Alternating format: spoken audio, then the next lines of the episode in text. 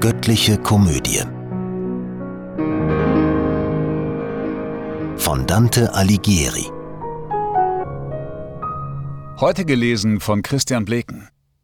Hölle, 13. Gesang. Noch ehe Nessus wieder drüben ankam, umfing im Weitergehen uns ein Gehölz, und nirgends war ein Vaterin zu finden, da war kein grünes Blatt, nur dunkles Laubwerk, kein glatter Zweig, nur knochiges Geäste und keine Früchte, Dornen nur und Gift. Selbst dort nicht, zwischen Cecina und Corneto, wo jene ordnungsscheuen Bestien hausen, gedeiht so dicht und dornig das Gestrüpp. Die hässlichen Harpien nisten hier, deren prophetischer Weh und Klagelaut von den Strophaden die Trojaner scheuchte, die Flügel breit, Gesicht und Hals wie Menschen, den Bauch mit Federn und die Füße krallig, so hocken sie im Wunderbusch und heulen.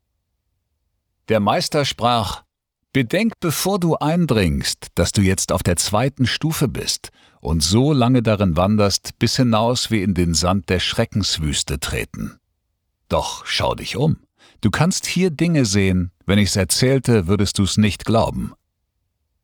Ein Wegeklage hörte ich ringsumher, doch nirgends sah ich einen Klagenden und musste wirr und ratlos stehen bleiben. Er dachte sich wohl, dass ich glauben könnte, die vielen Stimmen kämen all von Leuten, die im Geäste sich vor uns versteckten. Drum sprach der Meister, wenn von diesen Zweigen du aus dem Buschwerk einen die herausbrichst, wird all die Meinung, die du hegst, gekneckt. Nun schob ich meine Hand ein wenig vor, ergriff das Ästchen eines großen Dornenstrauchs. Da schrie der Stumpf, Warum zerbrichst du mich? Und bald geschwärzt vom eigenen Blute rief er, Warum zerreißt du mich so und hast kein Mitgefühl und kennest keine Schonung? Wir waren Menschen, jetzt sind wir Gestrüppe, und wenn wir Schlangenseelen wären, müsste mir zarter wahrlich deine Hand begegnen. Ein frisches Holzscheit hat man's angezündet am einen End, so knistert es am anderen und bläst und pufft mit Ächzen Luft von sich. So sprudelten aus dem verletzten Stummel des Busches Worte vor mit Blut. Ich ließ vor Angst das abgebrochene Zweiglein fallen. Verletzte Seele, fiel der Dichter ein, wenn dieser vorher hätte glauben können, was er in meinem Liede doch schon fand, hätt seine Hand sich nicht an dir vergriffen, hat doch das Unwahrscheinliche mich selbst zu diesem Rat bewogen, der mir leid tut. Doch sag ihm, wer du warst, damit er dir den Ruf erneuere zur Entschädigung im Licht der Welt, zu dem er wieder aufsteigt. Es sprach der Stamm, Du lockst mit holder Rede, da kann ich nicht mehr schweigen. Nun, so duldet, dass ich mit euch ein wenig mich verplaudre. Nur ich besaß dereinst zu Friedrichs Herzen die Schlüssel beide, und ich drehte sie im Auf und zu so sachte, dass wohl keiner in sein Geheimnis mehr sich drängen konnte. Ich glaubte an mein ruhmvoll Amt und gab des Schlafes und des Herzschlags Ruhe dran. Die Dirne, die von keines Kaisers Haus ihr neidisch buhlerisch Auge wenden kann, die tödlich jeden Hof verpestende, entflammte aller Herzen gegen mich, und diese wiederum entflammten so den Fürsten, dass mein heitrer Glanz erlosch. Voll Trotz und Missmut wähnte mein Gemüt der Schmach durch Freitod zu entgehen, und ich, der Rechtliche, übt Unrecht gegen mich. Doch bei den Wunderwurzeln meines Stammes, ich schwör's euch, dass ich nie die Treue brach zu meinem hohen ehrenwerten Herrn.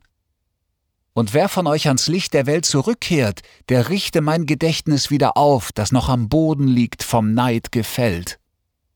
Indes er innehielt, sagte der Dichter, Verliere nicht die Zeit, solange er schweigt, befrag ihn, sprich mit ihm, was dir beliebt.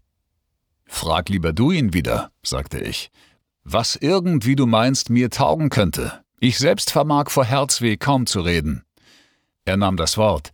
Wenn es geschehen soll, gefangener Geist, dann, dass man aus freier Neigung die ausgesprochene Bitte dir erfülle, so gönne uns zu wissen, wie die Seele im Holz sich hier verknotet. Sag uns auch, ob je sich eine wieder lösen kann.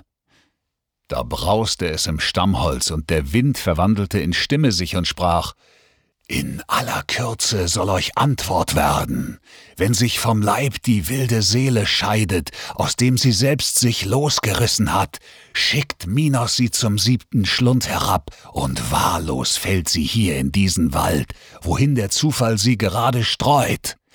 Hier keimt sie, wie ein Körnchen Dinkel keimt, und treibt und wächst zu Busch und Baum heran. Harpien weiden sich an ihren Blättern und tun ihr weh und schaffen Luft dem Weh. Wir holen unsere Leiber wie die anderen am jüngsten Tag, doch ziehen wir sie nicht an. Was man verschmäht hat, soll man nicht behalten. Wir schleifen unsere Leiber dann hierher, und aufgehangen in dem Wald der Schwermut wird jeder an dem Dornbusch seiner Seele. Wir lauschten noch gespannt dem Baume zu, ob er uns weiteres berichten möchte, als ein gewaltiger Lärm uns überraschte, wie ihn auf seinem Stand der Jäger hört, wenn raschelnd durchs Gehölz der Eber bricht und mit ihm rasendes Getier und Meute, und sie, zu unserer Linken rannten nackt in wilder Flucht und ganz zerkratzt einher zwei Männer, alles Astwerk niederbrechend. Der vordere schrie Komm schnell, o oh Tod, komm schnelle. Der andere, dem es wohl zu langsam ging, So flink, Mann Lano, waren deine Beine beim Waffengang am Topo wahrlich nicht. Bald wurde ihm, wie es schien, der Atem kurz und er verkroch sich tief in einem Busch. Doch hinter ihm wimmelte es im Walde von schwarzen, hungrigen und raschen Hunden, gleich Bracken losgelassen auf die Beute. Die schlugen ihre Zähne dem Geduckten ins Fleisch, zerrissen es in Stücke, schleppten sodann die Glieder weg, die zuckenden. Da nahm mich mein Begleiter bei der Hand und führte zu dem Busch mich, der vergeblich aus blutenden Verstümmelungen weinte. O Giacomo da Sant'Andrea, sprach er, wozu hast hinter mir dich decken wollen? trug ich die Schuld an deinem Lotterleben.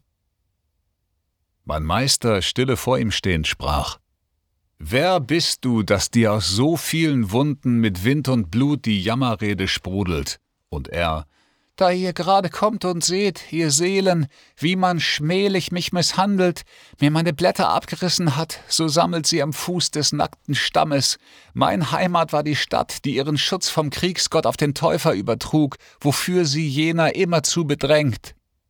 Und wenn nicht an der Arnobrücke noch ein Rest von seinem Bild zu sehen wäre, so hätte er der Bürger Mühe vereitelt, die ihre Stadt zum zweiten Mal erbauten, nachdem sie unter Attila verbrannt war. Ich fand in eigenen Häusern meinen Galgen.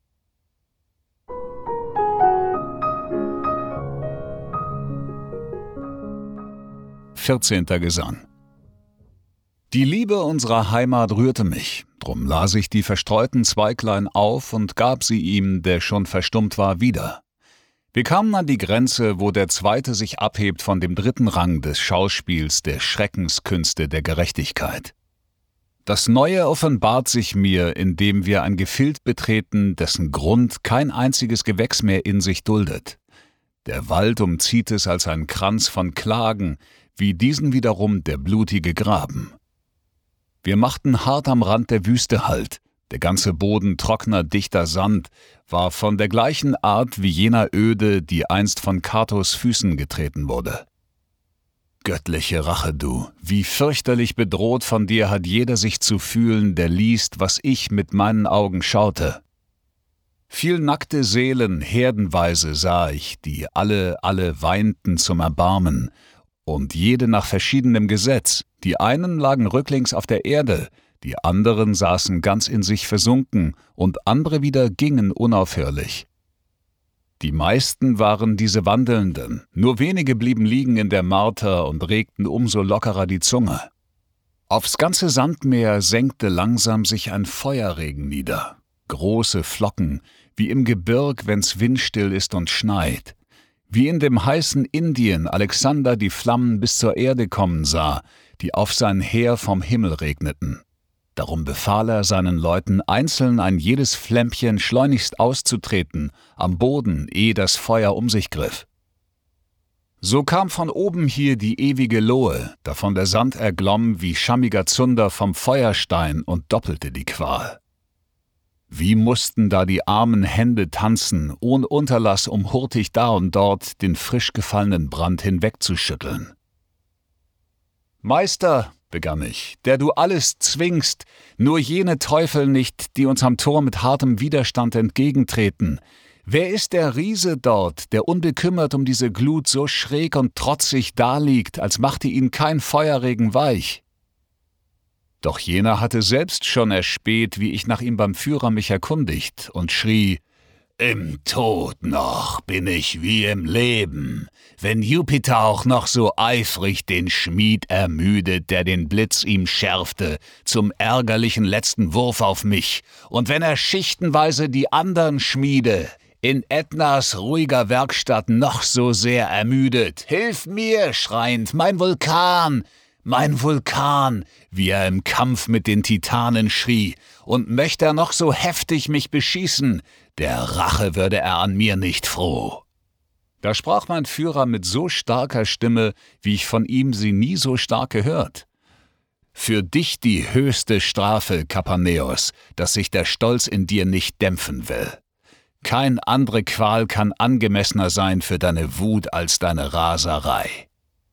Dann wandte er sich zu mir mit milderem Ausdruck und sprach, der war von jenen sieben einer, die gegen Theben zogen, und er trotzte mit Gott und trotzt und zeigt es immer noch. Doch wie ich ihm gesagt, sein stolzes Schnauben ist wohlverdiente Zierde seiner Brust. Jetzt folge mir, und dass du deine Füße nicht setzest auf den glühenden Sand, gib acht und halte nah dich immer bei dem Walde. Wir kamen schweigend bis zu einem Bächlein, das aus dem Wald hervorspringt, ach so rot, dass mich noch heut sein Farbe schaudernd macht. Wie aus dem Schwefelquell ein Bächlein läuft, darin für sich die Sünderinnen baden, so floss das rote Wasser durch den Sand. Ein Bodensatz von Stein hatte verkleidet des Baches Grund, die Hänge und die Ränder, und dadurch konnte ich hier die Furt erkennen. Von allem, was ich bisher dir gezeigt, seit wir das Tor durchschritten, das für jeden, der an die Schwelle kommt, schon offen steht, hat nichts sich deinem Auge dargeboten, bemerkenswert wie dieser schmale Bach, an dem die Flammenflocken all zergehen. So lauteten die Worte meines Führers, drum bat ich ihn, mir auch die Kost zu reichen, wonach er mir so reichlich Lust gemacht. Ein ödes Land liegt mitten in dem Meer, begann Vergil, und Kreta heißt das Land. Dort war ein Reich und Unschuld herrschte einst. Ein Berg ist drauf, wo früher Quellen spielten und Pflanzen sprossen. Ida hieß der Berg. Jetzt ist er alt geworden und ist tot. In seinem Schoße bettete ihr Knäblein die Reha und verbarg's, und weil es weinte, ließ sie mit Lärm die Kinderstimme decken. Im Berge aber steht ein alter Riese, den Rücken kehrt er nach Ägypten hin und sein Gesicht geradewegs auf Rom. Aus feinstem Gold ist sein Haupt geformt und pures Silber sind ihm Brust und Arme, sodann bis an die Beine ist er ehern, das Übrige ist von gutem Eisen, doch aus gebranntem Lehm der rechte Fuß. Auf diesen aber stützt er sich am meisten. Es läuft durch alles, nur das Gold ist ganz, ein Riss, und aus dem Risse triefen Tränen, die sammeln sich und fressen durch den Berg sich durch und stürzen nieder in die Hölle als Acheron, als Styx und Phlegeton. Dann fließen sie von hier als dünner Strang hinab, soweit es geht, zur letzten Tiefe und bilden den Kokitos dort. Du wirst ihn sehen, darum braucht es keine Worte. Ich fragte darauf, Kommt dieses Bächlein hier, wie du mir sagst, aus unserer Welt herab? Warum tritt's erst an diesem Saum hervor? Und er, Du weißt, man wandert hier im Kreis, und bist du auch schon weit herumgekommen, zur Linken immerzu ins Tiefe strebend, den ganzen Kreis hast du noch nicht durchlaufen. Wenn etwas Neues also dir erscheint, brauchst kein erstaunendes Gesicht zu machen. Und ich, wo find ich, Meister, dann die Lethe, von der du schweigst, und wo den Phlegeton, von dem du sagst, er sickere von oben? In deinen Fragen, sagt er, bist du tüchtig. Die eine freilich hätte dir das Wallen des roten Wassers droben lösen können.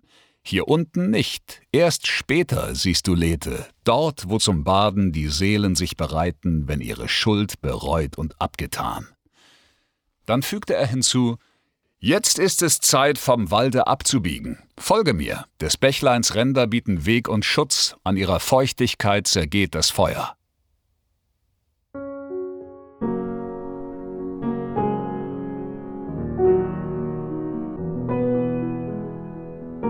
Diese Hörreihe unterstützt die Initiative Solidarität stimmt e.V. Kollegial produziert von Sprecherinnen und Sprechern und 48 Hearts Productions.